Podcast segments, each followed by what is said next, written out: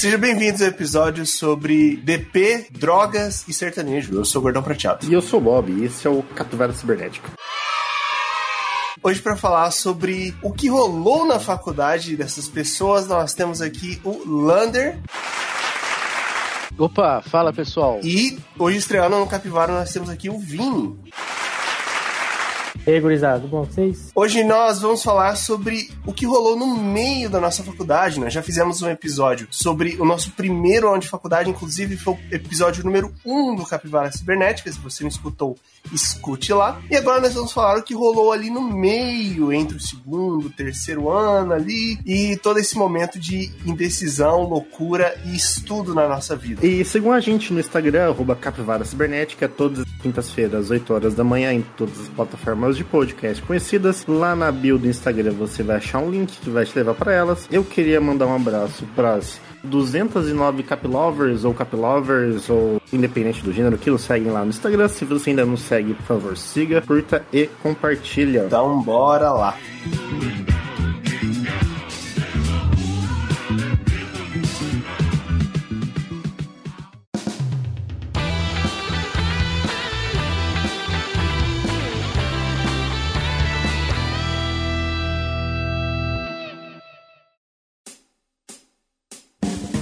Vamos falar das nossas notícias bizarras hoje, antes de falar sobre o nosso tema principal. E nossa primeira notícia é a seguinte. Fuga dos avestruzes. 80 aves correm pela liberdade em estrada na China. Avestruz, avestruz, avestruz. Mais de 80 avestruzes escaparam de uma fazenda e correram juntos numa estrada e, cara, o vídeo é incrível. Pensa, 80 avestruzes correndo que nem um bando de maluco na estrada. É isso. A gente aqui que mora no Mato Grosso do Sul, às vezes vai pro interior, numa cidadezinha e vê umas 20 vacas andando no meio da rua assim de noite. Lá foram só 80 avestruzes, cara. Ô, Gordão, você falou 80 avestruzes andando feito louco pela estrada. Sim. Andando feito louco pela estrada é mais uma tarde normal no Mato Grosso do Sul. É a vida imitando a arte novamente, cara. A fuga das galinhas? É a fuga das Me galinhas. lembra muito dos patos lá, é maravilhoso aquele também. Da... aquele vídeo é um monte de pato correndo, cara. E só acontece isso lá naqueles países malucos, né? É que eles sabem que eles vão morrer. Fala assim na China não, cara. ah, não, nada contra. Editor, corta aí, corta aí, corta aí, corta aí. Não. O lado comunista do Bob tá apitando aí. Se a gente não corta, eles cortam a gente, velho. Tem que tomar cuidado. Mas eu tenho uma reclamação. Eu comprei um fone, cara, um headset aí, que ele é USB e o fiozinho normal, né? E o o USB não tá funcionando. Então aí, ó, os nossos primos chineses aí ficam me reclamando. Alô, Jack Chan, fica fazendo propaganda no Shopee. Eu ganhei um fone desse jeito da minha namorada. A minha namorada falou que o USB é só pra acender as luzinhas. Exatamente, cara. Eu fui muito enganado, cara. Os caras não queriam derrubar a Shopee no Brasil aí? Não tinha essa, esse negócio aí? Acho que no momento é mais fácil Shopee derrubar o Brasil, mano. Não sei, eu lembro que eu vi em algum lugar que tava. Eles tinham. Acho que tinham levado uma. Ah, não sei se tinham levado uma multa ou se tinham recolhido um monte de coisa lá da Shopee que era clandestina, que era tipo produto ilegal lá. É tipo os produtos que eles vendem. Mas você vai ali na. em frente ali da praça ali com ele ali, ó. Qualquer loja daqueles chineses lá, pede a nota fiscal, né? Eu tenho uma teoria de que todas essas lojas chinesas são de um, da mesma pessoa, são todas do, do mesmo dono. É daquele cara lá, como que é o nome? É o, é o. É do Jack Ma. Ele é irmão do Jack Chan. É verdade. Como é que é? Peraí. É o cara, o dono de tudo é o Jack Ma. Ele chama Jack Ma. É irmão do Jack Chan, porque Jack é o sobrenome. É, é, lá é invertido, né? O sobrenome vem antes. Esse cara é doido. Eu vi uma vez, eu acho que um. Eu vi um filme dele, não sei se era filme, mas era um curta dele no YouTube, sentando a porrada em todos esses atores aí, chineses aí, cara. Falou, ó, pagou todo mundo pra dar porrada no, no, no filme, assim. Tem Jet Li. Pera, pera. O Jack Chan ou o Jack Ma? O Jack Ma, o Jack Ma. O Jack O Ma! cara é bilionário e tá dando porrada nos outros ainda. O Jack Ma, ele pagou todos esses atores aí chineses pra enfiar a porrada neles no, no Que isso, velho? Isso é aproveitar bem o dinheiro. Ele tava desaparecido, não tava? Ele deu uma sumida nos tempos aí. Lembra ano passado que ele meio que sumiu do radar, aí as pessoas achavam que ele tinha sido assassinado, supostamente ele tinha sumido do radar daí. Mas acho que ele apareceu dando umas entrevistas Inclusive, o Jack Ma não ter ido por espaço ainda é algo que me impressiona, cara. Porque agora. Ele deve morar lá, né? Exato, é lá que ele tava, É né? verdade. Tá casinha lá já. Não, você imagina ser o cara mais rico da China. Ele é poderoso, hein? O que faz? É tanto dinheiro que você não tem mais o que fazer. Compra avestruz. é daí que surgem os avestruzes, cara. Você compra avestruz porque você não tem o que fazer, você faz uma fazenda de avestruz. Às vezes solta eles aí pra, pra causar um caos. Dá medo, um avestruz já dá medo, imagina 80. Aí Aí coloca no YouTube, soltei 80 avestruz na estrada, olha o que deu. Avestruz é perigoso, mano. Você bobeia te dá uma porrada, velho. Já viu avestruz brigando, velho? Você bobeia dá uma porrada não você. Isso aí, certeza que era na fazenda da China, que era uma rinha legal de avestruz. Tenho toda certeza que eles fazem é, briga, tipo, briga de galo só com avestruz lá, que é muito mais legal, porque o avestruz dá 15 galos. Deve ser muito mais divertido desse tipo. Não, deve ser muito mais, mais poderoso o avestruz. Complementando sua informação, o próprio texto diz aqui: avestruzes são listados como animais perigosos em países como Estados Unidos, Austrália e Reino Unido. Sim, é perigosíssimo. Há registro de ataques mortais. Quer dizer que na China não é perigoso. Na China dá pra fazer a rinha. Vocês já ouviram falar da guerra aos emus lá na Austrália? Sim, é parente do avestruz. Mano, teve uma guerra contra esse bicho na Austrália, velho, nos anos 30, cara. Só pra complementar a informação, o pessoal não sabe, mas aqui no Brasil a Embrapa fez um trabalho muito sério em transformar o avestruz no passarinho pequenininho. A gente chama de siriema aqui no Brasil. Isso. Nossa senhora. É, eles miniaturizaram o avestruz, porque era muito perigoso ter avestruz. Falaram, não, vamos fazer um quitinho aqui. Faz um bicho burro que só anda em linha reta e não sabe desviar de carro. E não matar ninguém, né? Tipo, muito, muito melhor, né? Tá andando na rua, o bicho vem te matar. Pode matar, cara. Ó, desculpa, uma vez meu pai, ele trabalhava viajando e ele atropelou uma siriema na estrada aqui do Mato Grosso do Sul. O estrago que fez no palio, meu amigo. Aí o problema foi que ele atropelou um passarinho e todo mundo sabe que atropelar um passarinho dá azar. Todo mundo sabe disso. Dá azar. Tinha que ter um palho, olha que dá azar. Isso é verdade. Ter palio dá azar. Essa é a dica. Não compre um palio. A segunda notícia é a seguinte. Taxa de vacinação contra a Covid quadruplica em Quebec, Canadá, após exigência de comprovante para comprar álcool e maconha. Cadê a galera da maconha? Esse era o segredo, velho. Esse era o segredo pra fazer a galera vacinar, cara. Colocar restrição, o passaporte da Covid pra álcool e maconha. Esse é o segredo. É igual naquele filme Tropa de Elite, o cara fala, né? Traficante com consciência social. Esse Exatamente. Não, mas não é da boca, que você, não é o cara da boca que vai pedir o comprovante de, de vacinação, pô. Lá- Vai que, né?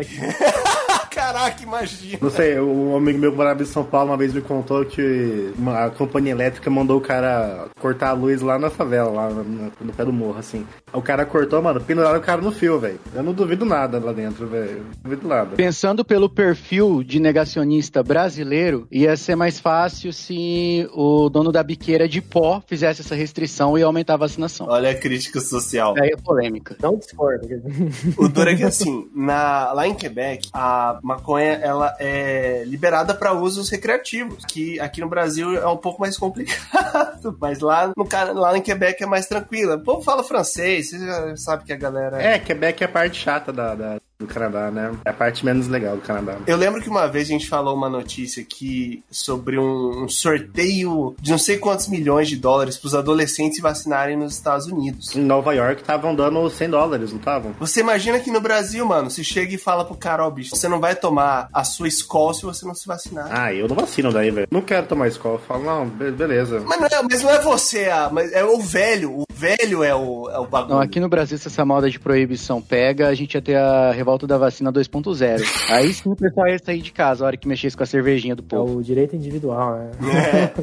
E aqui, cara, bem tranquilo comparado aí os países da Europa estão fazendo hoje. Cara, é bem tranquilo. Não tem o jogador de tênis lá que mandaram ele embora? Falou, ah, pode ir embora então. Djokovic, Mas é que o Djokovic é um caso à parte, pô. O Djokovic, ele é maluco, é diferente. pelo menos lá já o. Ele vai disputar Roland Roland Garros, né? Já falaram que Roland Garros ele tá autorizado. Graças a Deus. O Djokovic vai bater o recorde de Grand Slam, velho. Deixa o cara bater o recorde, pelo amor de Deus. Ele vai passar o Federer, o Nadal com. Acho que tá todo mundo empatado agora, não tá? Com 20 Grand Slams lá? Eu não sei, Bob, eu não acompanho o tênis. É uma coisa assim, tipo, se ele ganhar mais um ou dois, ele passa o, o Federer ou o Nadal como o maior ganhador de Grand Slams aí da história. É uma parada assim. Pode, cara, concorrer, cara. É só ele se vacinar. É, pô. Ou então, vocês lembram, não sei se vão lembrar disso, foi logo quando começou a- também a, a pandemia, que o, o Djokovic, ele sempre foi anti-vacina e tal. E aí, ele veio com uma história de que uma água poluída lá, na base da oração, ia virar água potável pra ele. Ele só precisava fazer uma oração e pronto. Ele fez um torneio durante os primeiros casos de Covid, que o pessoal ainda ficou conhecido como o Covid Open, tá ligado? Eu gosto do Djokovic. Eu acho ele muito chatinho, cara. Ele é meio antipático. Considerando essa afirmação do Bob, eu devo mais uma vez aqui reiterar de que a opinião do Bob não reflete o Capivara Cibernético. Eu tô torcendo pra ele aí. Ele tem. Ah, mano, se ele ganhar, ele vai bater o. Ele vai ser o maior ganhador de grandes lãs aí. Eu tô torcendo pra ele ganhar. Isso aí é mau caratismo, Bob. Ele tá com 20, velho. Tá todo mundo com 20, velho. E ele tem um nome legal, ele chama Novak, velho. É muito mais legal que Rafael, o Roger. ele, ele precisa ganhar, velho. Eu gosto dessa galera que tem esses nomes estranhos, assim, tipo Djokovic. O resto é muito normal. Nadal, Federer. Não... Você vai torcer pra Eslovênia. do Big Brother. A Eslovênia tá no BBB, cara. Ele é sérvio. Ah, então não, então não. Então não torce pra Eslovênia, não. Da, da briga, da guerra. Inclusive, estavam chamando ele de Novax. Em vez de Novak. Vocês viram os, os memes? Estavam chamando ele. É Djokovic.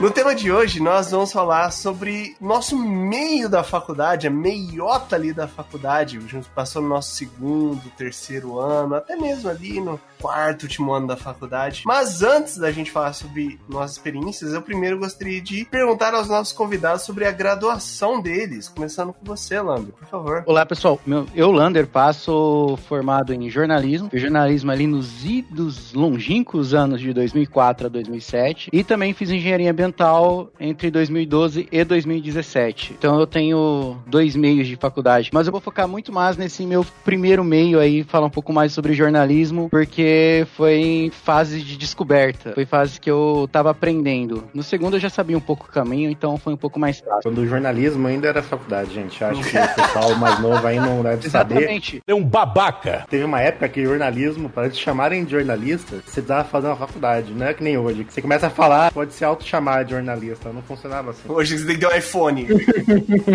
Deixa eu fazer um disclaimer aqui, é muito bom. Quando eu fazia jornalismo, saiu a decisão da STF que você não precisa ter diploma para ser jornalista. Agora que eu me formei em engenharia ambiental, o Congresso está querendo derrubar a necessidade de licenciamento ambiental. Eu acho que o problema sou eu.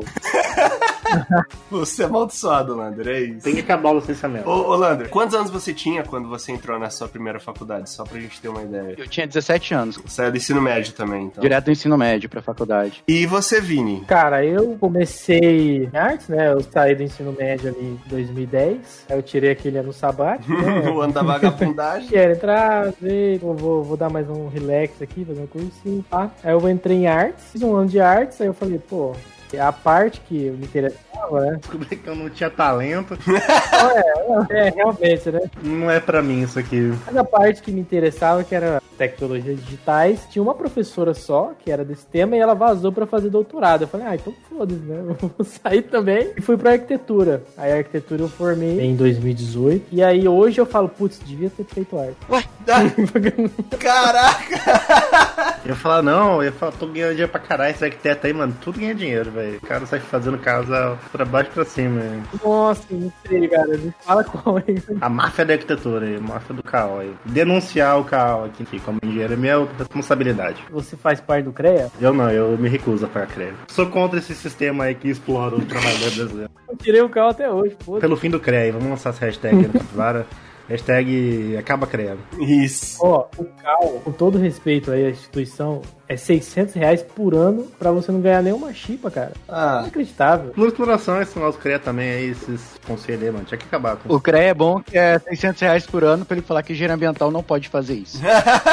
É, não, tinha que derrubar. Eu sou contra aí, todos esses conselhos. quando a gente falou sobre o nosso ano de calor, a gente falou que às vezes a gente entra na faculdade sem saber muita coisa. E depois do primeiro ano de faculdade, a gente meio que também não sabe de muita coisa. A verdade é essa. A gente vai descobrir bem lá pra frente. Mas tem aquele período de transição, de calouro pra veterano. Você começa a achar que você sabe das coisas.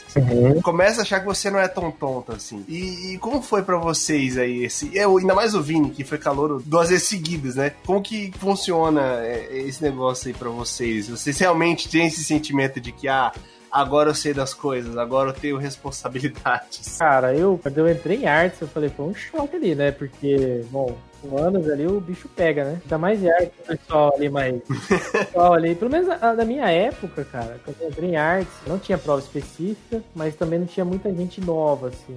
Tinha uma mis- pessoal meio mesclado, então tinha a gurizada mais nova, da minha idade, tinha as tia, né? Sempre tem. Era uma mescla, assim, da loucura. Hoje em dia, cara, é só criançada, assim, do- da- das últimas vezes que eu vi, assim, da, da turma entrando. Então, cara, primeiro é um choque, né? Porque muita gente diferente, é muita gente de fora ali do estado ali, muita gente de São Paulo, interiorzão de São Paulo, Mato Grosso, então é muita gente diferente. Muita gente que às vezes a gente não tem um contato na escola, né? Porque pelo menos eu, assim, era da, da, da turminha, né? Turminha gostosa, né? Os nerdão lá aí quando a gente tem esse contato aí, né? Pô, tô ali sentado ali esperando começar a aula, a menina do meu lado começa a abrir um papel de seda ali, tira um orégano e começa a enrolar. Eu falei, eita porra. É o cajuzinho, meu irmão. É a nova onda do verão. Meio-dia acontece esse tipo de coisa, né? E aí, e aí quando você é meio, meio meninão, inocente, não sabe de nada ainda, vai ter esse contato. Então, pelo menos pra mim, assim, arte, cara, foi bastante revelador, assim. Depois, eu não tive mais choque de nada, né? Você vai nos eventos, né, de arte, você, você- Foi uma paulada só e acabou. É, foi uma paulada só, fica anestesiado, tudo certo. Já saiu com casca já. É, aí beleza, o curso é aquela coisa, né? Aquele tutorial e tal. Mas pra mim o, o mais chato, assim, foi quando eu fui fazer arquitetura, parece que eram as mesmas coisas que tinha que fazer, assim. Aquela coisa de ficar pintando corzinha no papel. Meio chato, assim, primeiro. Pelo menos na minha época, né? Na arquitetura, assim, minha arte eram, eram muito parecidas os primeiros anos. Então eu falei, pô, já tô fazendo a mesma coisa. Inclusive, eu usei muito trabalho de arte pra entregar e falei, aí. Tinha duas notas lá, né? Na época de arte e de arquitetura. Aí hoje em dia, claro que mudou, né? Eu peguei duas greves, mudança de grade, perna também, né? Na universidade. namorei uma menina que fazia arquitetura e, nossa, mano, era, era muito puxado o curso dos caras, velho. Era tipo loucura, sabe? Desde o primeiro semestre, projeto e trabalho, e projeto, trabalho, AutoCAD, não sei o que. Fala, mano, caralho, eu entrei na faculdade e eu não. Eu tava rodando já, se o curso fosse assim, tá ligado? Eu tava na merda. Ah, mas então, é, no meu primeiro ano, cara, era aquela coisa, ficar pintando corzinha e tal, nada contra aí, tá? mas era isso, e desenhar à mão. Até o meu terceiro ano da faculdade, era tudo tinha que ser entregue à mão, cara. Isso irritava, porque ninguém mais fazia à mão, todo mundo usava o AutoCAD. Desenha uma cidade aí à mão, rapidinho. Aí, né, o que, que a gente fazia? A gente vai lá, fazia tudo no computador, AutoCAD, imprimia, e depois vinha com papel, manteiga, e copiava por cima, porque o desgraçado do professor não aceitava impresso. Aí mudou, né? Tanto é que hoje meus professores já saíram tudo, assim, do curso. Então mudou, já mudou quase 100%. Então você tem isso, assim, cara. Pelo menos na minha época, os três primeiros anos foi muito desestimulante, assim. Aprovação, falar, você quer essa porra? Vamos ver. Vamos ver se, se, se você quer isso mesmo, né? Mas assim, depois eu tive contato com as coisas muito boas, assim, que é o que eu trabalho hoje em dia, né? Que é design paramétrico, essas coisas de fabricação digital. Que aí eu aprendi justamente nessa época que eu tava ainda quase largando o trem ali. E aí foi o que me segurou o resto do curso. Não sei o que. Agora não sei como que é nos outros cursos, mas na, na arquitetura, cara, é um saco, assim, é muito trabalho. Não tem o que fazer, porque todo, toda a matéria é trabalho pra caramba e em grupo. Então, imagina, trabalho em grupo, aquele trabalho gigante, gasta dinheiro pra imprimir, corre atrás de coisa, vai em local, tira foto tal, sei lá o que, e é isso. Nossa, eu ainda me lembro que eles falavam que, tipo, os trabalhos era, tipo, o mesmo pra todas as matérias, que, tipo, ah, cada semestre eles tinham que fazer, tipo, um bagulho, sabe? Ah, esse semestre Era uma maquete. é, tipo, vai ser um centro recreativo, o próximo semestre é um centro esportivo, o próximo... Aí, tipo, mano, todas as matérias do semestre eram o mesmo trabalho. E eu lembro que ela falava assim, ah, você entrega no dia, o professor fala, não, tá bom. Mano, você tem, tipo, 24 horas, que seria a sua PO, pra refazer o bagulho, mano. Eles ficavam, tipo, a noite inteira fazendo assim, sabe? Pra rearrumar. Exatamente. Lá na faculdade, pelo menos, a federal, não sei se você estudou lá, o curso de arquitetura eles ficam meio isolados, tem porta e tudo, né? Mano, eles dormiam lá dentro, velho. O segurança fechava eles lá dentro, eles dormiam lá, fazendo os bagulhos, velho. Você já dormiu no bloco lá, Vini? É, fica lá e Ah, nossa, eu fui numa festa lá, Luiz. Bota fé, eu fui numa festa daquele bloco. É, mano, era, um, era uma sociedade criativa. Sexta, três da manhã, bebendo dentro do bloco de arquitetura, velho. Cantando karaokê, a porra toda.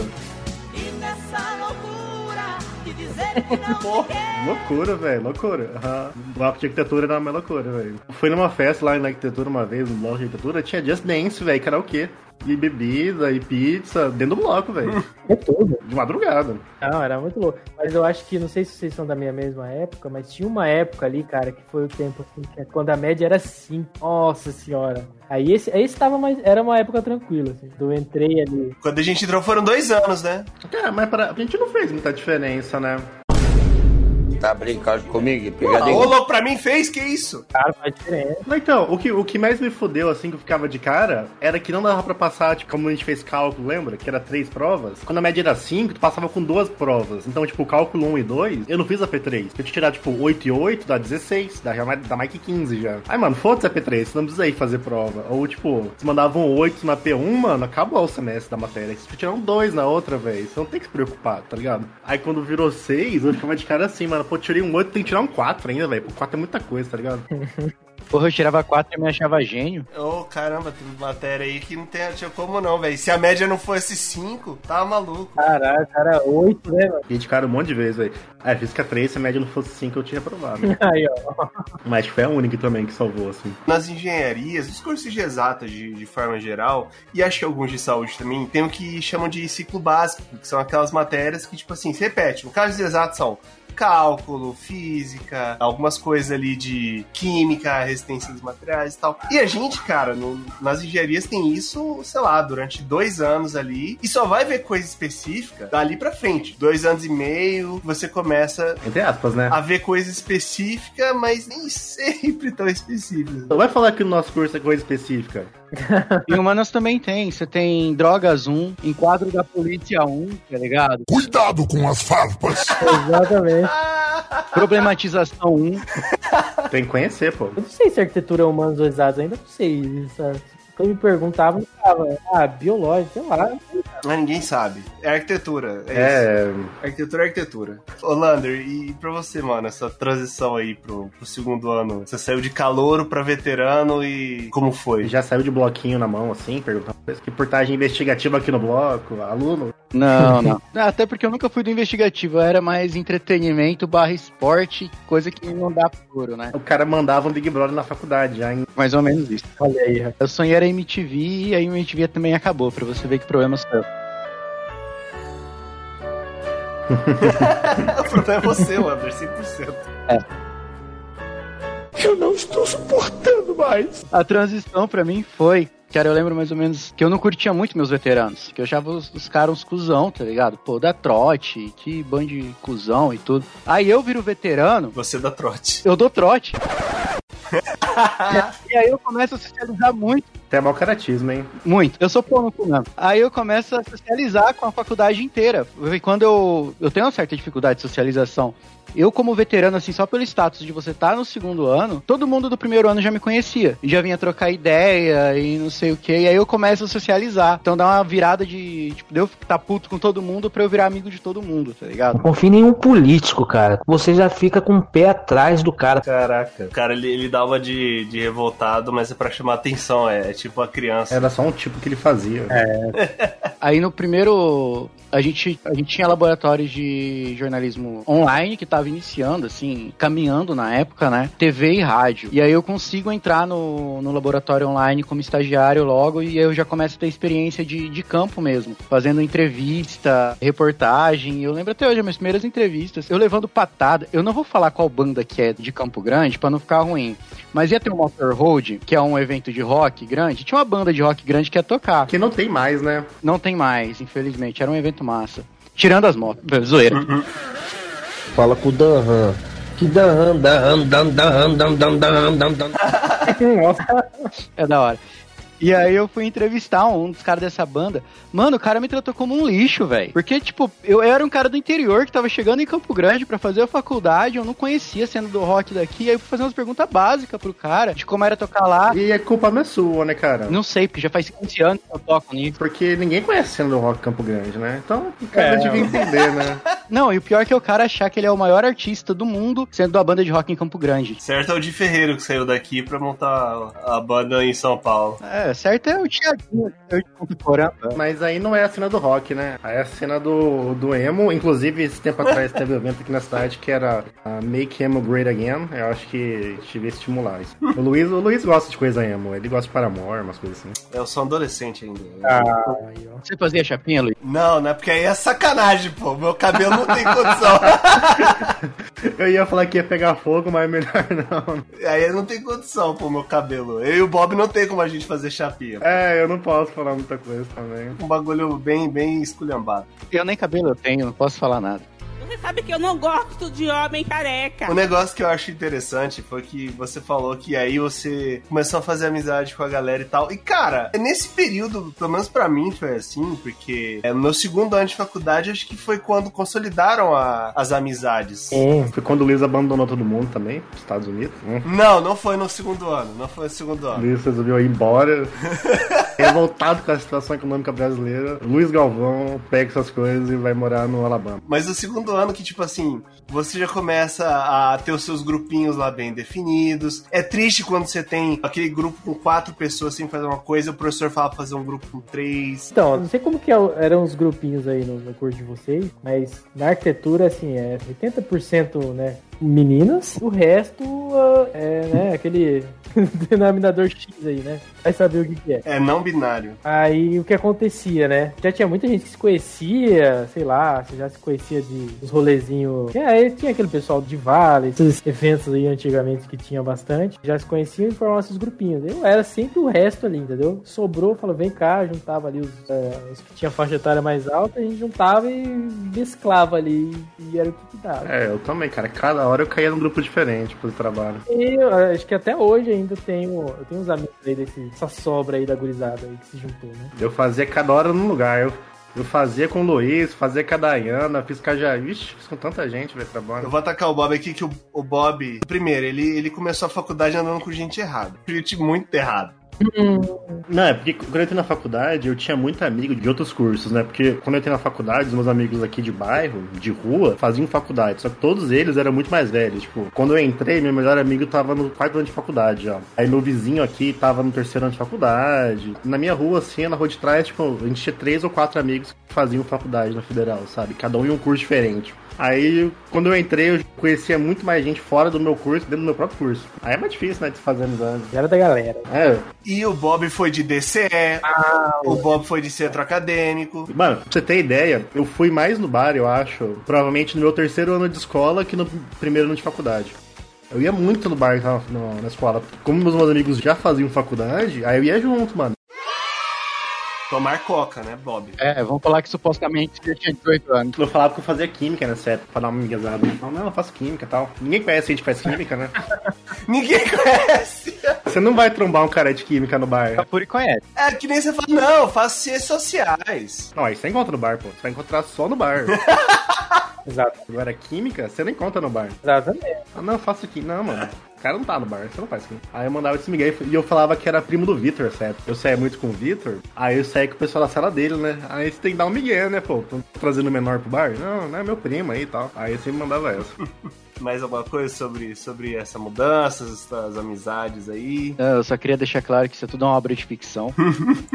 o, acho que meu segundo e terceiro ano foi mais chato que o primeiro. O primeiro foi mais interessante. Agora o segundo e terceiro foi mais normal, assim, tipo, ah, vamos que vamos. Eu lembro que no segundo ano eu tava de saco cheio do curso e ia abandonar o curso, né? Que eu não, eu não queria fazer. Aí eu falei, não, vou fazer Enem. Aí eu, eu perdi a inscrição do Enem no segundo e terceiro ano da, da faculdade. E nos jovens, o esquecimento em geral está ligado à atenção. Aí eu desisti de sair do curso, obviamente, porque eu não conseguia fazer a porra do Enem. Mas lembro que no segundo ano eu fiz vestibular pra medicina na FGD. Aí eu falei, pô, eu passei na FGD uma vez tal, não foi tão difícil, né? Pô, mas você passou no quê? Eu passei em engenharia de energia na FGD. Aí, medicina, ó. É, é, não, cabeça, né? Eu falei, não, vai ser de boa. Dificuldade. Otimista, talvez. E pra ser sincero, eu me arrependo até hoje de não ter lá feito engenharia de energia. Aí eu falei, ah, vou fazer essa, vou fazer aqui, né? Li os bagulho lá e tal. Aí eu lembro que quando eu fiz o primeiro vestibular, eu tido bem na, na prova objetiva e tido meio mal na redação. Aí eu falei, não, eu vou garantir a provinha aqui, redação nós vê, mano. E dessa vez eu fui tão mal no negócio na, na redação que nem corrigiram a minha prova, que você tem que ter um mínimo lá, eu acho. Ou na época tinha que ter um mínimo de redação pra corrigir a prova. Era uma parada assim. Nossa. Claro, bicho. Aí eu falei, mano, é, não, não é pra mim mesmo isso aqui. Não vou. Você passou dois anos fazendo continha, velho. É lógico, pô. Continha! Continha, gordão! Lander, não cai derivada no vestibular, Lander. Tô indignado com você. Mas pra ser sincero, cara, até Física 3, que foi no terceiro semestre, eu nunca tive muita dificuldade com nenhuma matéria, tirando talvez VGA. Que eu reprovei por pura besteira na primeira vez que eu fiz. Mas, mano, nunca tive problema com matéria, assim, de falar, nossa, mano, isso aqui é impossível de fazer, velho. Nunca achei fora do comum falar. Olha só, parece que temos um gênio por aqui. Eu tive com matéria, com professor, com um colega de classe. O que podia ter problema, eu tive. Física 3 é um bagulho que eu olhava e falava, mano, isso aqui não faz o menor sentido na minha cabeça. Eu falava, mano, não consigo. Na, na moral, se eu tiver que fazer isso aqui na minha vida, velho, fudeu, porque não, a gente vai morrer, velho. E isso se mantém até hoje, inclusive. As coisas não conectam na minha cabeça, mas faz zero sentido. Aí tinha programação de computadores também na época eu não fazia nada, literalmente não fazia nada na sala de aula. Aí eu não aprendi. Eu nunca achei nada no curso inteiro muito absurdo e difícil. Não que eu me ache super inteligente também, tá? Mas eu nunca achei nada muito absurdo. Irmão, você achou que você ia passar em medicina sem estudar? Ah, mano, aí tava no auge da confiança, né? Tava tipo um Homem-Aranha Homem-Aranha 2, assim, sabe? Que você tá tipo no auge da confiança. Falei, mas é agora, velho. Se não for agora, nunca mais. É porque também foi um tiro muito alto. Falei, mano, não quero mais fazer isso aqui, tá ligado? Pô! Não, não foi, Bob. Não foi. Eu não gosto dessa, desse curso aqui, infernal. Bagulho chato da porra, não quero mais fazer isso. Ah, vou tentar outra coisa, então uma coisa que dá dinheiro, né? Em vez de fazer uma coisa que não dá dinheiro. Tráfico de droga. Isso.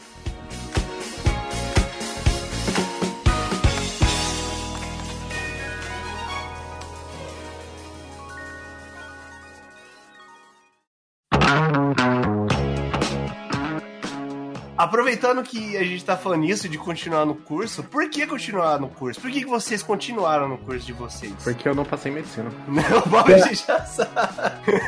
Mas aí. Essa época de ter largado tudo e virado youtuber, tava rico. Lá vem a cachorro aqui. Comprado Bitcoin, né? Não, eu sou contra o Bitcoin também, não compro Bitcoin. Aí, ó. Não pergunta por quê, por favor. Por que, Lander? Eu quero saber. é, nem pergunta por quê, pelo, é, é só a hashtag venda do Bitcoin. Não, não, mas eu, eu quero saber o porquê do continuar no curso de vocês. E você, por que você continuou, mesmo sendo maltratado pelo grande astro do rock de Campo Grande? Por que que você quis continuar? Mesmo o jornalismo não precisando ter a faculdade mais. Mesmo com o STF dando aquela leve trollada na carreira de vocês. Acho que ele dá trollada no meu terceiro no meu quarto ano de jornalismo. Eu continuo porque, sinceramente, quando você tem 17 anos, você não tem muita ideia do que você quer fazer, né? E eu caí em jornalismo porque eu gostava muito de escrever e o meu objetivo era fazer grandes reportagens. Tipo, Mirando Alto, Globo Repórter, saca? Queria ser um cabrini. Essa é a Glória Maria. É, mais pra Glória Maria do que pra Cabrinha. Eu preferi ir pra Jamaica fumar maconha do que Recusar, nem pensar. Seria um desrespeito à tradição. Sérgio Chapelin. Sérgio Chapelin, grande Veja a seguir. O Chapelin fica no, no fundo verde, pô. Mas isso é legal também. Você só grava, ganha uma grana e vai embora, tá ligado? Mas então, aí eu continuei porque eu comecei a vivenciar, porque a faculdade que eu fazia, ela tinha muito laboratório. Então você começa a vivenciar a profissão desde cedo lá. E isso acho que me incentivou bastante a continuar. É claro que você vivencia a profissão tendo assessoria de professores, num ambiente seguro, aonde você tá aprendendo, porque na hora que você cai no mercado de trabalho, numas empresas igual eu caí, que vamos deixar isso à parte, cara, aí que você vê que o negócio é mais embaixo, e aí que você desilude mesmo da área, e vai querer tentar uma loucura de engenharia ambiental. O cara sai de um mato pra fazer exatas. Sai de um curso estranho pra fazer um curso pior ainda. É porque eu sou, sou desses. Não faça um ambiental.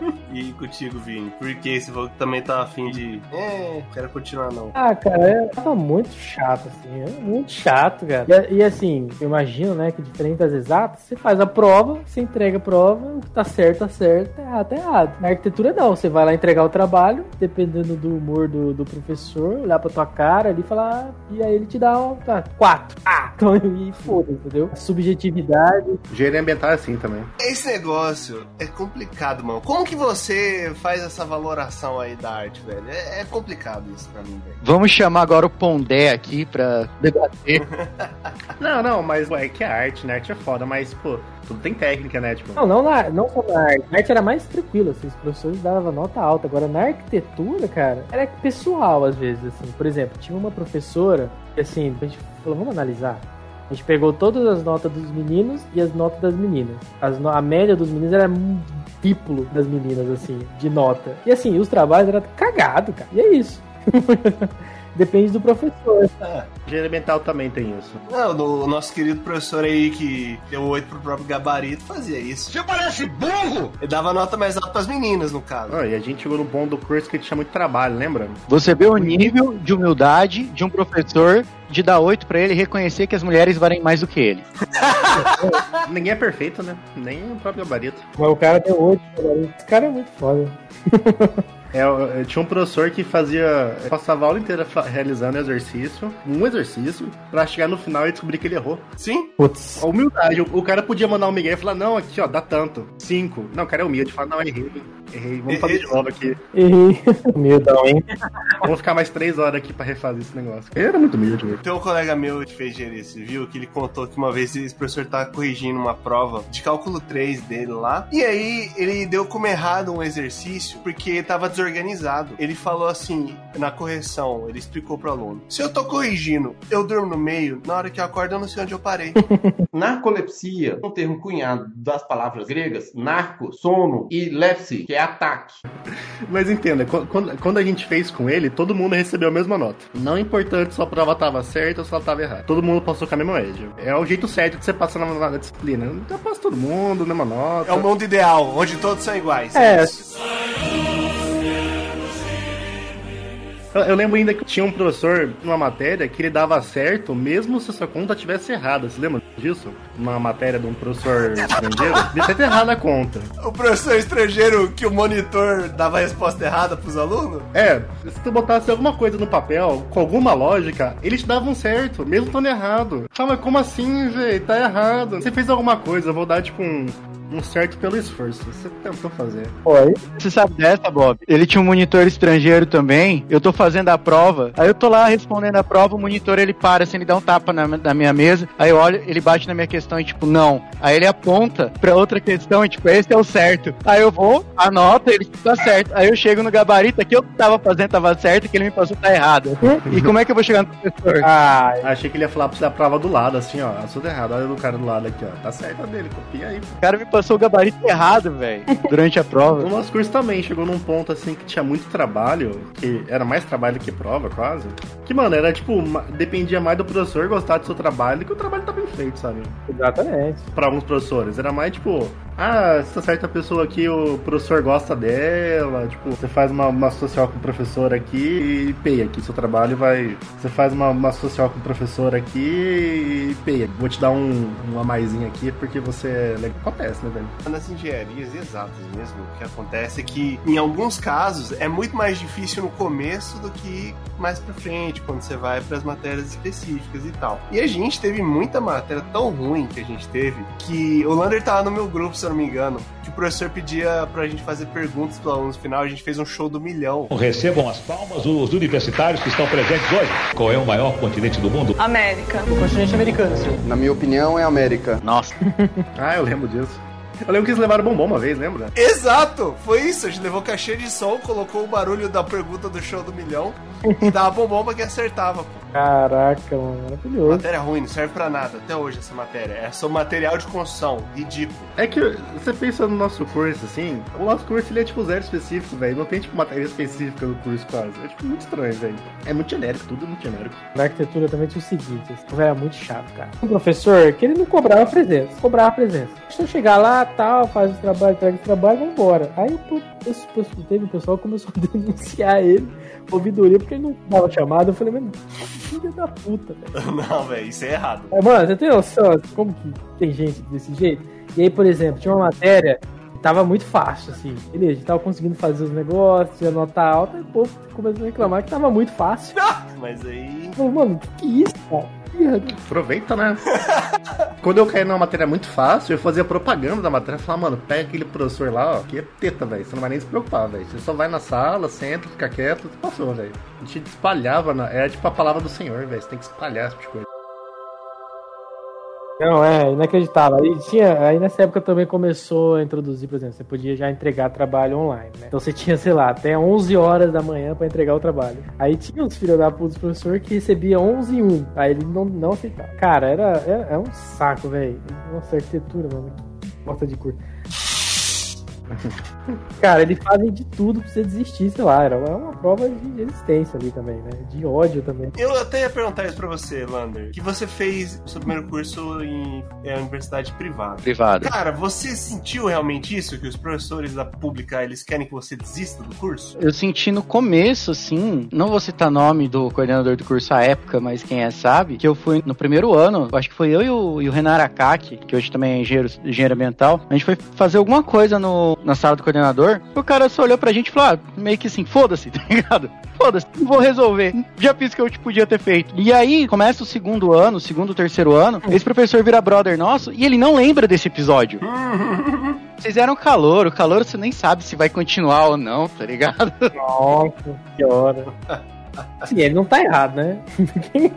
acho que mais da metade da minha sala desistiu. Ou mudou de curso. Assim. É que, tipo, eu acho que o da arquitetura é muito puxado. Eu lembro que te... quando a gente tava na faculdade, uma menina teve AVC na arquitetura. Não sei se você lembra desse caso. É, foi, teve. Ela da minha turma. Rolou. É um curso muito puxado. E também eu sei que na medicina, eu tinha uns amigos na medicina, que, mano, o curso de medicina tem um psicólogo, velho, na coordenação além do coordenador, tem um psicólogo. Sim, sim. A galera fica louca, velho. Não com a matéria, com o curso puxado. Não é com o dinheiro que vai ganhar no futuro. Não, é tipo da responsabilidade que o professor passa o bagulho e fala, ó, se tu fizer errado, É. tá na merda. E os caras ficam loucos, velho. O Murilo uma vez me contou uns casos, assim, que ele era líder de sala, dele ter que ir na casa de amigos e amigas pra gente tá tendo crise de pânico, assim, sabe? Ficar gritando, não sei o que, e o cara ter que ir lá e acalmar a pessoa e chamar um psicólogo do curso, vai lá ajudar e falar, nossa, mano, bagulho estressante da porra isso aqui, velho. Caramba! Senhor, porque na arquitetura é o seguinte, cara, o que deixava a gurizada muito quebrada era que fazia, você tinha um trabalho de fazer o trabalho, entendeu?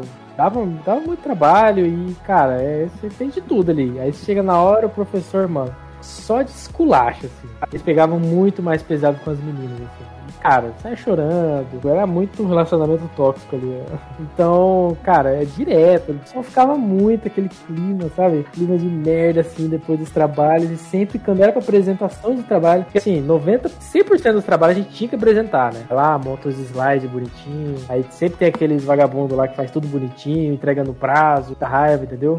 Sempre tem, né? Tem de tudo. E aí, cara, era esse terrorismo, assim. Você fala, puta, vou apresentar. Aí o professor já desculacha, te dá uma nota baixa, dá aquela humilhada e, te põe pra dúvida, assim, entendeu? Fala, pô. E no final, cara, ó, pra você ter ideia, eu, eu saí da faculdade, eu acho que eu usei 10% do curso. Não, o que eu uso na profissão mesmo, assim. É, Mas aí tá a parte mágica de você estar na faculdade, que não são as aulas que te fazem aprender, e sim as oportunidades de você tem de laboratório, de pesquisa, de estágio, de algum projeto de extensão. Inclusive, é depois ali do. Geralmente, né? É depois do, do seu primeiro ano ali, no seu segundo, terceiro ano, que você vai conhecendo essas coisas. E como que. O Ander já falou que ele teve as oportunidades dele lá se envolvendo com, com o laboratório. Comigo também foi assim. Eu entrando no laboratório que eu comecei a aprender mais sobre as coisas e tal. E como foi? Você, você entrou em algum laboratório lá, Vini? Algum projeto de extensão? Sim, sim. Então, aí no final, se não me engano, do segundo ano, é, eu acho que segundo ano ali e tal, onde artes eu tinha aprendido lá, lá em artes, né? Eu fiz um workshop de, de videomapping, né? Que é esses lances de projeção aí, Nossa, isso é muito legal, velho. Aí eu aprendi isso lá, e aí o professor me, me convidou para dar um workshop lá na semana de arquitetura. Eu falei, beleza, né? Aí falou tal, e ele tava começando, ele já tinha começado um grupo de pesquisa, que é o algoritmo. Qual que é o nome do professor mesmo? É o Gil Franco. Gil Franco, isso. Aham, eu lembro dele. Aí ele começou ali e ele me convidou tal, cara. E acho que ele foi o responsável por eu ter formado, porque o resto, assim, do meu curso eu fui só dedicado ali. a- Ele passava, que era justamente grupo voltado aí para esses processos digitais, né? Porque arquitetura, querendo ou não, é um negócio muito manual, né? Pelo menos 90% dos professores que são velhos, né, daquela escola lá do Mayer, do modernismo, eles são assim, é. E régua paralela. Régua paralela dá com pau, né? Carregar aquela porra lá. Tem isso, né? Você se entrega, é estranho, cara. Porque pelo amor de Deus, no ônibus, aquela batendo todo mundo, derrubando plástico. A gente teve que usar por um semestre essa porcaria. E o Cafuri até hoje lembra. Grande Caf- Cafura era o rei do desenho. Nossa, pra você tem ideia, Luiz? Eu acabei de lembrar um negócio que eu tinha esquecido. Eu não sei se o Vini foi nessa festa, se ele. Eu não lembro do professor. Mas eu lembro que eu cheguei em festa na casa de professor de arquitetura. Que o professor fazia festa com os alunos da sala. Eu fui, em- acho que em duas, uma coisa assim. Sim, sim. Ixi, eu tinha os professores que eram legais, assim, depois que eu fui conhecendo mais pro meio do, do curso e tal. E rolava, assim, era, era bem amizade. Hoje o Gil, cara, é meu amigo, assim, cara. A gente tem um relacionamento, assim, massa. Porque teve lá a banda, né, com, com o filho dele, com o Maré. Eu fui em show da banda dele, aham. Não tinha letra, né? Era só a batida. É, eu participei, né? Era só instrumental e tal. Então aí lá, cara, aprendi sobre isso. Então era softwares, né? Era Rhino Grasshopper, essas design paramétrico, essas viagens aí, que é o que eu trabalho hoje. E também, cara, ele foi, bicho, ele foi lá, tirou do bolso dele trouxe uma impressora 3D. Falou, mano, vamos ver, né? Olha, aí ele trouxe lá pro laboratório, lá, a gente adaptou lá uma sala, um espaço lá do curso, e ele começou a montar lá, né, o espaço. Então ele trouxe, comprou, né, impressora 3D, comprou outras máquinas lá também a gente pesquisar e tal. E ali, cara, foi tudo ali que eu tive contato com pesquisa, com estágio, então esse, ali foi onde a gente começou a ter uns contatos massas, assim. E também o conhecimento, cara, que não teria no, no curso. Exato. Se não fosse aquele professor em específico, não teria isso. A dica pro ouvinte que tá fazendo algum curso de graduação ou pretende fazer um curso de graduação futuramente é essa: sair da sala de aula, cara. É. Assim, todo mundo aqui, se a gente for perguntar, vai falar, ah, usa 10% do que aprendeu na sala de aula. Porque o resto você vai usar o que você aprendeu em laboratório, em estágio, em projeto, em workshop. A sala de aula, ela dá tanta coisa que a gente não usa. Pra ser sincero, você vai aprender mais fazendo curso no, na Udemy que na faculdade. É. Faça cursos da Udemy. Realmente, quando você chega nessa fase da faculdade, você já está mais confiante, você já conhece mais o, o funcionamento do curso, você entende alguns caminhos para chegar em laboratório, para tentar fazer alguma coisa, e é no laboratório que você faz uma coisa muito importante para a tua vida egressa. Você começa a fazer os networkings, você começa a conversar com o pessoal do mercado realmente. O meu primeiro trabalho realmente em jornalismo foi com um cara que ele era câmera quando ele estava na, na faculdade, depois ele virou diretor de programação de uma emissora aqui em Campo Grande. E apareceu a vaga porque eu conhecia ele, ele sabia que eu estava desempregado, ele me chamou para fazer o teste, para ir trabalhar como produtor de conteúdo. E eu conheci ele dentro de um dos laboratórios, nessa época que eu tava usufruindo a estrutura do curso fora da sala de aula. Ai, é muito bom É, com isso. certeza. Pô, É realmente onde ali, nesse meio do caminho, que a gente começa realmente a, a definir os nossos passos. Porque às vezes a gente entra na faculdade ou sem ideia nenhuma, tipo, não faço ideia do que eu quero na minha vida e só entrei nesse curso por entrar. Ou, ah, eu quero tal coisa, mas você não faz ideia de como chegar lá. É, muito difícil, né, cara? E tem um terceiro caso ainda. Às vezes você acha que quer e não quer. Exato. Geralmente é o que acontece. É, você quer, mas não, mas não é o que você quer, não. Vai fazer outra coisa. Você não pesquisa muito sobre o negócio? É, no meu caso foi, isso- foi isso aí. Eu entrei no, no curso achando que era uma coisa, descobri um negócio que eu nem sabia que existia, que é o que eu faço. é o que eu gostei e gosto de fazer, entendeu? Às vezes você tem é, essas surpresas assim, né? Raramente aí também. Às vezes é muito ruim, né? Porque, cara, é muito maçante, cara. Pelo menos assim, a universidade pública ali tem muita coisa assim que te atrasa, assim, cara. É engessado também o próprio sistema da faculdade. Então. É, engessado. Complica no aprendizado do aluno. Não é tão flexível quanto deveria ser. Para proporcionar um, um aprendizado ao que você realmente quer, quer aprender e pode utilizar no mercado. Você lembra do nosso curso de engenharia que a gente tinha uma carga horária gigante, uma das maiores da graduação, Segunda maior. Só perdia pra medicina. e o pessoal não aproveitou tão bem porque a maioria dos cursos não dava atribuição pra gente. Eles tinham uma carga horária gigante sem muita utilidade. Sim. Ô, Lander, eu tenho matéria no meu histórico escolar que eu nunca fiz. Você bota até nisso? Eu acredito. Se eu pegar uma história eu procuro matéria, falo, mano, eu não fiz essa matéria. Essa matéria nem existia, ela nem existia no curso. E ela tá no meu histórico. Aí você vai perguntar por quê? Eu tenho matéria que eu fiz como obrigatória e no meu histórico tá como optativa. Algumas viraram optativa durante o curso.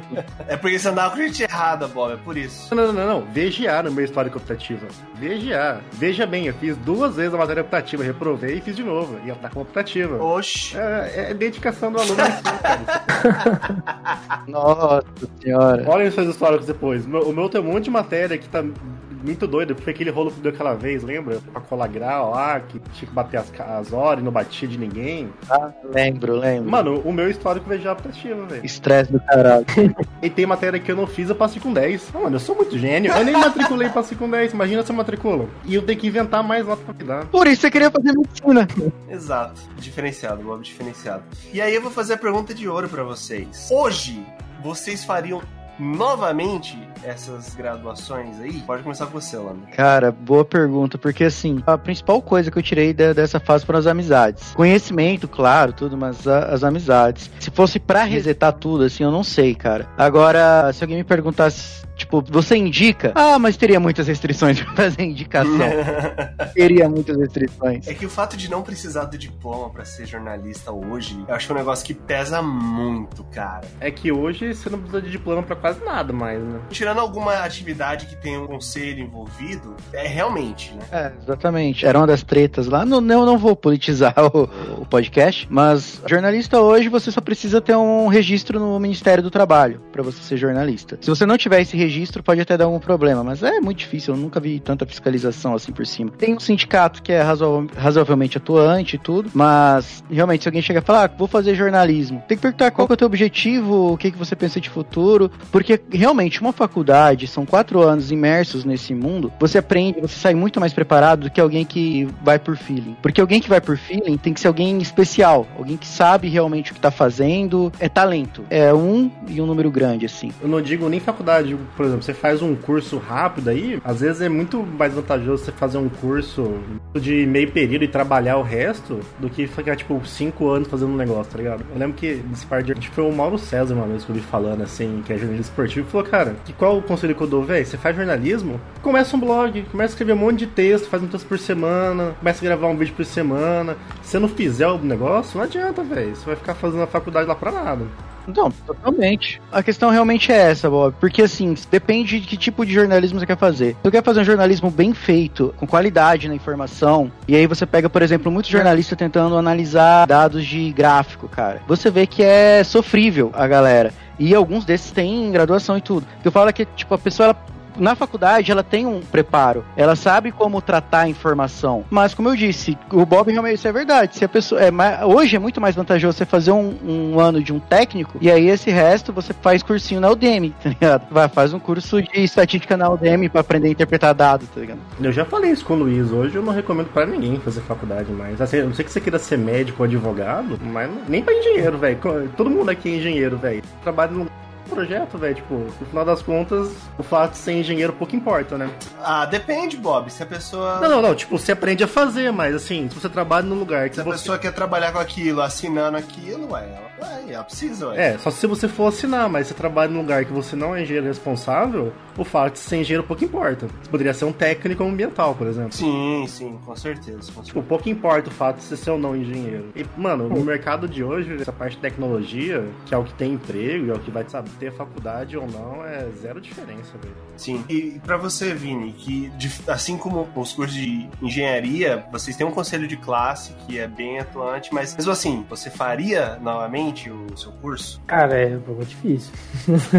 assim, se fosse para resetar, né? Falar, putz, voltei. Assim, será que eu faria de novo? Cara, eu acho que sim, porque eu acho que é uma, é uma área legal de trabalhar. É muito processo, cara. Trabalhar com construção, arquitetura, é muito processo. É muita gente que você tem que depender, entendeu? A mim, assim, é uma, isso que ninguém te ensina direito, assim, da, você vai entrar no mundo da arquitetura. Você vai ter depender de muita gente o negócio tá certo. Então, né, não basta você só lá fazer o projetinho, tá, entregar. Então, você vai depender de prefeitura, vai depender de, de mão de obra, vai de cliente tal. Não só arquitetura, os cursos de engenharia também não ensinam nada disso. Então, e aí você fala, pô, beleza, vou fazer o um projeto. Aí no curso não te ensinam nada sobre aprovar projeto na prefeitura. Só falam assim, ó, então, você vai fazer projeto, provar da prefeitura e acabou. E é isso. Aqui, pelo menos não de FMS.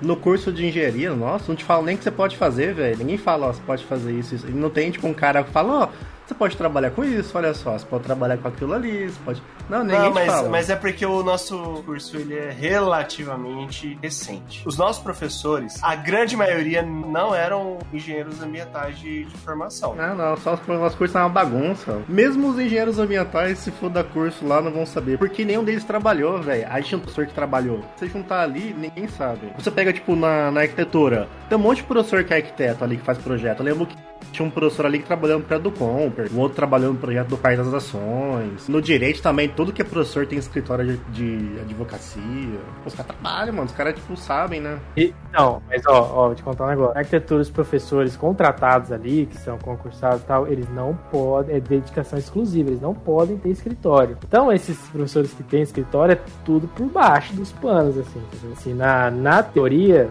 não pode. Você tem que ter dedicação exclusiva pro curso. Mas, foda-se, né? Eles abrem o escritório deles lá, põe outro pra assinar, põe um filho pra assinar e é isso. Acontecia umas coisas assim também, por exemplo, tinha uma matéria lá, não sei se vocês tiveram, que é resistência dos materiais. Uhum. Quem dava era uma arquiteta que não sabia uma matéria. Ela só lançava as questões, olhava o gabarito, tava certo ou não. Se bater o número, tá certo. O que a gente mais tinha era aula com o professor que não sabia o que tava fazendo. Os, pro- os projetos, então, Eu passei tentando assim, beleza. Mas por que que eu errei? O que tá errado aqui, professor? Aí ela falou, aí ela me deu um 6 lá e falou, ah, então tá, pá, vai, toma, vai, sai daqui, cara. Eu não sei também, porra. E passou. A gente não pode ficar também na bolha da Universidade Federal de Mato Grosso do Sul. Como é que era lá na. Você fez na Uniderp, né, Orlando? Aham, fiz na Universidade de Seu Pedro. E como que, que era lá, assim? Você via isso também nos professores lá de jornalismo ou eles atuavam no mercado? Porque é algo muito mais consolidado do que o engenharia ambiental, convenhamos. A época que eu fiz, eu não sei como tá hoje, porque eh, a faculdade foi vendida e, pelo que eu ouvi, vou estar vendendo peixe que eu comprei, estão tratando basicamente a educação como commodity, então não sei como é que tá hoje. Mas a época, quando eu fiz lá no- nos idos anos de 2004, quando eu entrei, a faculdade de jornalismo da Uniderp era considerada uma das melhores do Centro-Oeste. Todos os meus professores, eles tinham pós-graduação, mestrado ou doutorado, nenhum só graduado, e todos tinham vivência de mercado. Não tinha nenhum professor meu que era apenas vivência acadêmica. A particular, eu acho que, pelo menos com todos que eu, que eu conheço que fizeram particular, é voltado muito para mercado. Eles tipo, jogam pronto para mercado. Por isso que os laboratórios você já começa a fazer, ter uma vivência o mais cedo possível da, do que é a profissão, que é para jogar pronto pro mercado. O problema é que às vezes vem é que você tem muito mercado e, e pouca teoria. E aí a hora que o negócio aperta um pouco, você tem essa, essa dificuldade quando você sai muito cru. E eu sinto muito que a faculdade pública aí você tem muita teoria e pouco mercado. E aí você tem essa dificuldade, aí você vai pro mercado e aí você apanha bastante também. Então, digamos que é equilibrado, é pau a pau, tá ligado? É só o modelo de negócio que é bem diferente. não é à toa que tem uma porrada de trainee, velho. Por que, que empresa faz trainee? Porque vale a pena. Porque não importa se o cara tem um diploma ou não. Você tem que ensinar tudo pro cara de novo. Não, não, não, não, não, não. Tem que ter o diploma, pô. Pra você entrar, tem que ter o diploma, mas o cara faz um programa de trainee porque ele tem que te ensinar o que você vai fazer, porque você não aprendeu na faculdade. Sim. E não importa o seu diploma, geralmente. É, e não importa. Eu tenho que tipo, pegar alguém só com diploma, tipo, é só, é, é só pra filtrar, tipo, pra nem todo mundo escrever, talvez. E, mano, pra falar, eu, tenho, eu vou ter que te ensinar tudo que você não aprendeu aqui, ó, em um ano e meio, dois anos. Eu vou te pagar, inclusive vou te pagar pra você aprender, olha só. Esse é o negócio, né? Eu acho que vale a, eu acho que ainda, hoje ainda vale a pena a faculdade, porque é muito chato estudar sozinho, cara. Mas assim, eu penso isso, assim. O legal ali da faculdade é você compartilhar aí essas dores aí, né? Então aí você tem, pelo menos antes da pandemia, né? Agora já não sei como que se perdeu. Se eu pudesse voltar pra trás, eu tinha virado youtuber. É, mas é. Você tem probleminha. Olha o probleminha.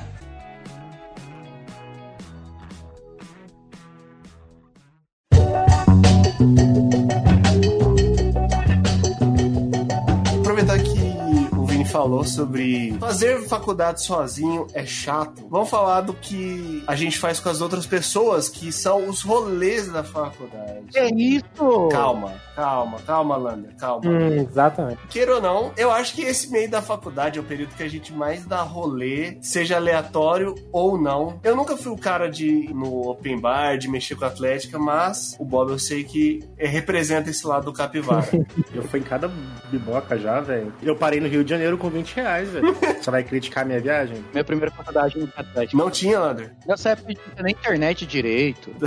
Eu fiz uma viagem que eu paguei 20 reais, eu ganhei uma passagem de ônibus pro Rio de Janeiro, eu ganhei 200 reais em vale alimentação por 20 reais, velho. Você vai criticar? 20 reais, velho. Eu fiquei na zona sul do Rio de Janeiro, a 5 minutos de Copacabana. É a zona sul do Rio de Janeiro. Ótimo investimento. Você ficou em barraca lá no Rio? Eu fiquei em barraca, mas, mano, eu só dormia na barraca, velho. Olha como ele fala, olha como ele fala. Fiquei na zona sul do Rio. O cara tava na barraca, velho, dormindo em barraca. Não, mas, mano, você vai pro Rio de Janeiro, o quarto serve pra quê? Pra dormir, velho. Só dormia, acordava pra ir pra praia, velho. Pronto. Atravessava o túnel, lá tava na praia, já era 5 minutos a pé. E a gente achando que ele tava indo lá pra protestar, hein? É. Mano, e tudo isso com 20 reais. Que 20 reais você vai pra praia? Isso foi no primeiro ano de faculdade. Primeiro ano, O velho. Bob ele chegou com as ideias grevistas já na época, causou um absurdo. Ah, melhor viagem. Deixa eu fiz muita coisa na faculdade. Fui presidente do centro acadêmico, fui da Atlética, eu viajei com a Atlética. E, mano, eu fui muito open na faculdade, sim, mas eu nunca gostei muito de ir em open bar. Porque organizei muito open bar, né? Trabalhei muito open bar. Mas não era um negócio que eu gostava muito, assim.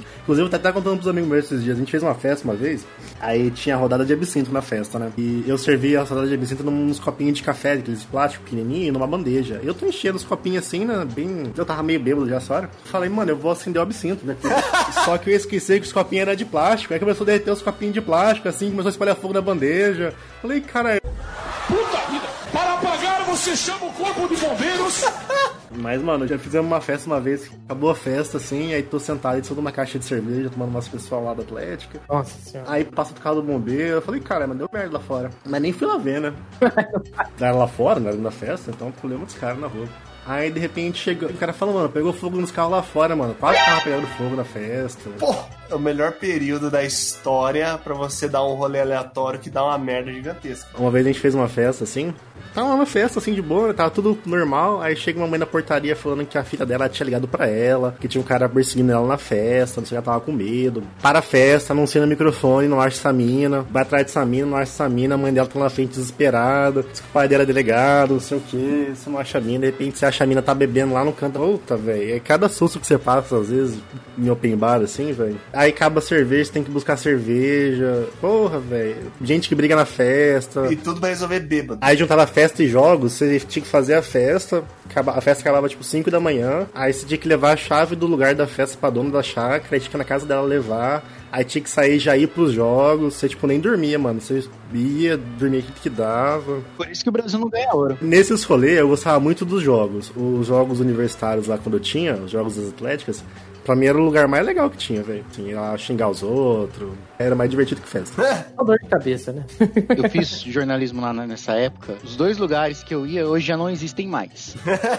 Um é o 21, que era uma boate bem conhecida aqui. Saudoso 21. Saudoso 21. Tinha bastante também. A gente pegou bem no começo, cara. Era lá, era um bar. O cara meteu umas mesas de sinuca pra você jogar sinuca. Aí a galera começou a colar lá e ia tocar violão. Aí o cara, pô, vou pôr uma música. Aí começou a pôr uma música, ah, mas preciso cobrar. Aí ele foi, fez todo um cercado lá pra cobrar. Aí pra encher, ele deixava até 9 horas. Tinha que carimbar lá.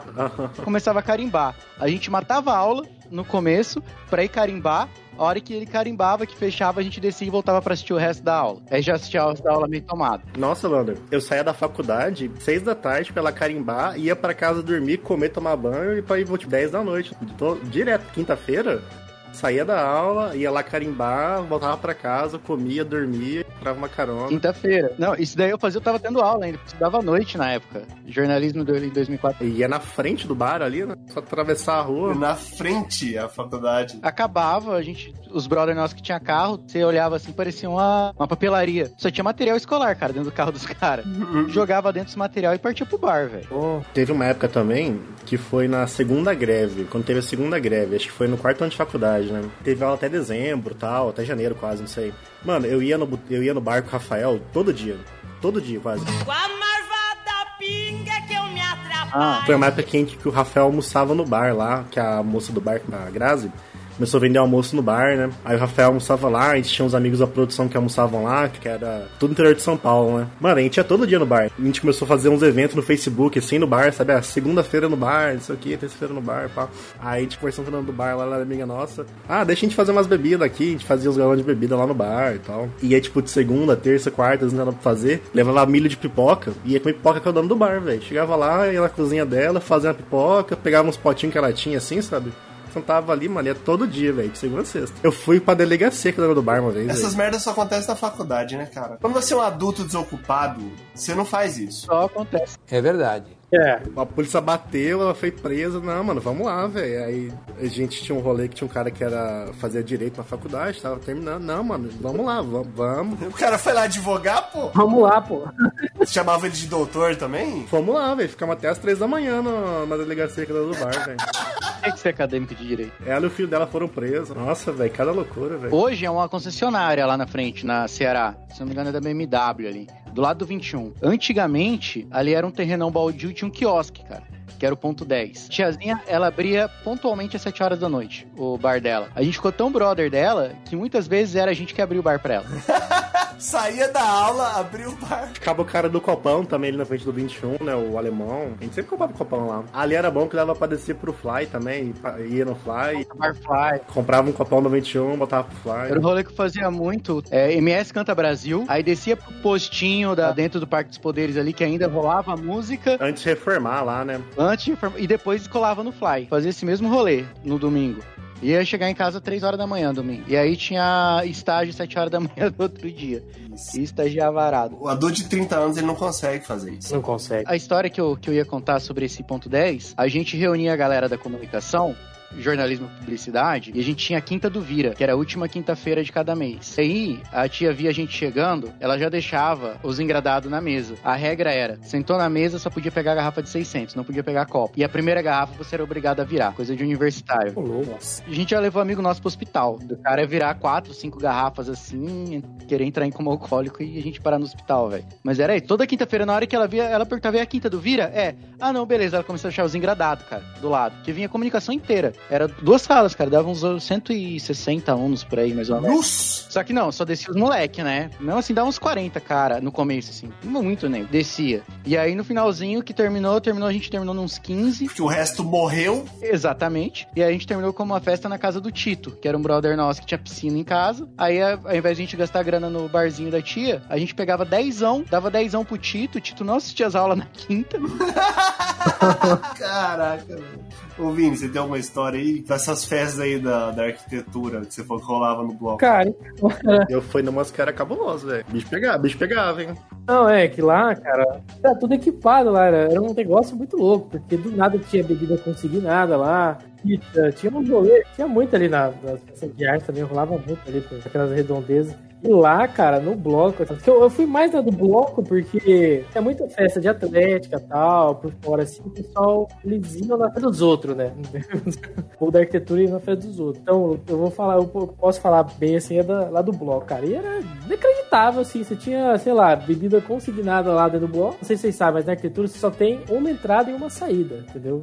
E tem chave na porta. E aí tem chave na porta. Por exemplo, se você saiu do bloco e fechou, você não entra mais. Bateu a porta ficou pra fora. De dentro você consegue sair. Mas aí era, era isso. A gurizada ia lá, fechava a porta, fazia acontecer lá. Então rolava pizza, rolava bebida de atlética lá. Os caras tinham um forno de pizza. Nossa, cara. Tinha um Ford, eu fui comer pizza lá uma vez, velho. Tinha os auditórios lá, faziam os karaokê. O Gil levou a bateria uma vez. Pra avisar pro ouvinte, lá na UFMS, não pode uma gota de álcool. Não pode tomar.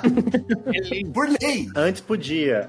É, assim, não sei se podia. Antes podia. E o Bob começou a fazer facular. Eu não sei se o Vini foi também. Fui numas festas na rampa, o pessoal organizava, na rampa do Morenão. Aham. Pô, era mó legal assistir na rampa, velho. Sexta astral, mano. Sexta astral dentro da faculdade, cara. É que a sexta astral é, é muito mais antiga. Aí podia beber álcool na sexta astral. Essa que eu tô falando, o pessoal começou a fazer umas festinhas na rampa do Morenão. Na rampa aí embaixo, assim. Exatamente. Pô, foi um monte de festinha lá, velho. Rolou bateria, rolava show. Teve show do daquele whisky de segundo. Puta, top, mano, top. Eu acho que teve um show com uns caras assim, cara. Do nada tem uns malucos lá tocando lá dentro de uma sala.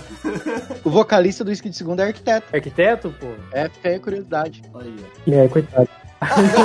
Por isso resolveu ser músico. Você vê como tá difícil a vida do arquiteto. Ô Luiz, eu fui numa assim, que numa sala tinha uns caras escutando música, tocando bateria, na outra tinha um karaokê, na outra tinha era onde tinha pizza, se comprava bebida, e na outra tinha um Just Dance. Era muito massa, velho. Cara, cada sala era um evento ali, e eu falei, pô, eu achava isso muito Foi massa. naquela semana.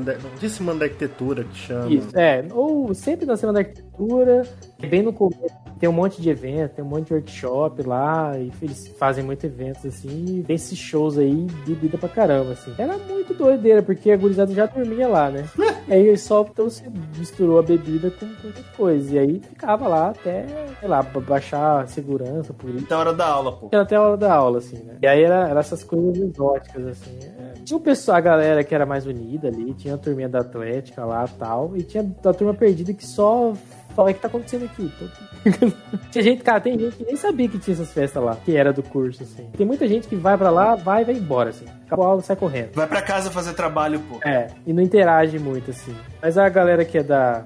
que aproveita aí mais a, a gurizada, eles, eles eram muito engajados aí em fazer esses eventos aí e tal. Cara, que era muito bom, assim, que era, era um respiro, assim, às vezes, assim, do curso, assim, que se dava uma, um ar, né, um ar novo, assim, dava um gás mais legal. Mas tirando isso, cara, eu acho que das festas que eu fui, nada te supera as de artes, cara. Não tem como, bicho. Meu Deus. O cara sabe fazer os negócios, hein? Se você tiver a mente aberta, velho, beleza. Agora, um cara, assim, né, digamos assim, acostumado com essas festinhas aí mais conservadoras aí, digamos assim, né? Gurizada vestida. Esse nível, assim, cara, era muito outro nível. Era um choque, assim. Por isso que eu acho que nada mais me abala, né?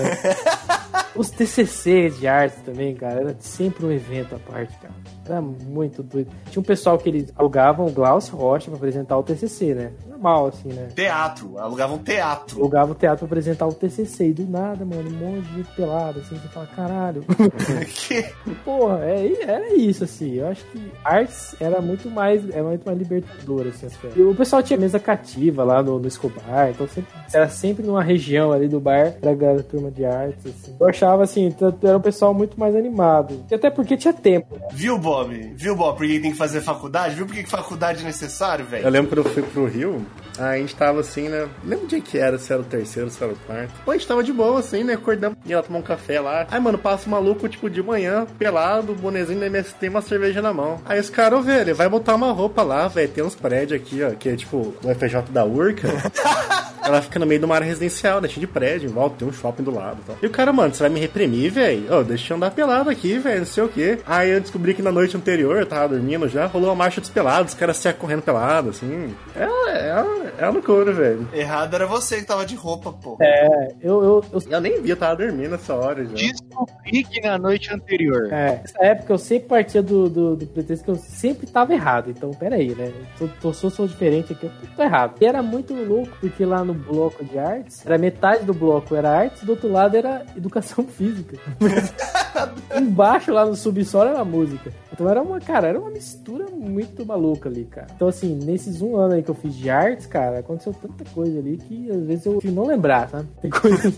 Desculpa, desculpa, Vinícius. Perdão de trazer aqui pra falar sobre isso. Às vezes eu penso assim, né? Eu falo, mano, teve um TCC que a menina fez uma instalação lá embaixo, assim, né? Lá no subsolo, onde tinha aula de dança. Acho que a academia, né? A academia lá do. Academia lá embaixo, A aham. academia da FS é lá embaixo, é no bloco de baixo. Ou, é no subsolo do bloco. Tinha umas salinhas lá e tal. Aí uma menina fez uma instalação do TCC dela. Um quarto imersivo lá, sei lá o que. Aí tinha um sofá, era tudo cobrido de lona, mano. Cara, apresentou o TCC, assim, beleza. Não passou meia hora. Os caras já tava mais combo lá dentro, né? Já tava, mano, pegando pesado lá dentro da barraquinha, cara. 8 horas da manhã, a gurizada já usando pra outros, outros meios lá o, o rolê, assim. Era, era, era um negócio muito diferente, assim. Era festa quase que ao ar livre ali, né? Era um curso muito, né? A gurizada muito boa, tá? Não é menosprezando nada, não. Só que, assim, é um pessoal muito mais com a mente aberta, assim. com- Tem que estar preparado. Cara, eu não sabia de nada ali. Muita coisa você aprende ali na, na- no choque, né? Tanto é que depois, assim, você fala, pô, mas festa não vai acontecer nada, a expectativa fica lá em cima que você fala, pô, mas Vai na festinha da medicina, tá todo mundo vestido. Ah, pelo amor de Deus. Aí você vai nas outras festinhas e fala, mas ué, não vai acontecer nada aqui? Tudo... Cadê? Cadê? Cadê, o- cadê o negócio? Cadê o movimento interessante? Cadê a festa? Olha, cara. Você não vai numa festa que tá, sei lá, 50% de gente sem roupa aí, né? o resto dos 50%. E os outros 50% você não consegue identificar porque tá todo grudado. É isso aí, era como se fosse aquele áudio do Airbnb lá da. Você não pode locar uma casa pra fazer seu aniversário e de repente você fazer da casa da pessoa um bordel. Sai em tudo quanto é cama da casa. É isso aí, né, cara? Assim, eu acho que é legal por causa dessas experiências, assim, a, a faculdade, cara. Curso também, tá, estudar, aquela coisa, né? Mas, assim, a oportunidade de você experimentar esse tipo de coisa, assim, que talvez adulto você não, não tenha tempo, ou lá, também não tem mais interesse. Eu acho que ó, é válido, assim. Por exemplo, teve gente, cara, que eu conheci na escola, é aquela pessoa que eu nunca imaginaria fazer as coisas que eu vi fazendo em festa, assim. Andrei? Andrei, é, não diria só Andrei, né, cara? Mas muita gente ali, cara, que hoje em dia você fala, olha só esse filho da. Hoje em dia é pai de família, é dono de empresa. Isso... É. Fala, mano, esse filho da puta tava fazendo um negócio lá. E hoje em dia, olha, dois filhos aí, né?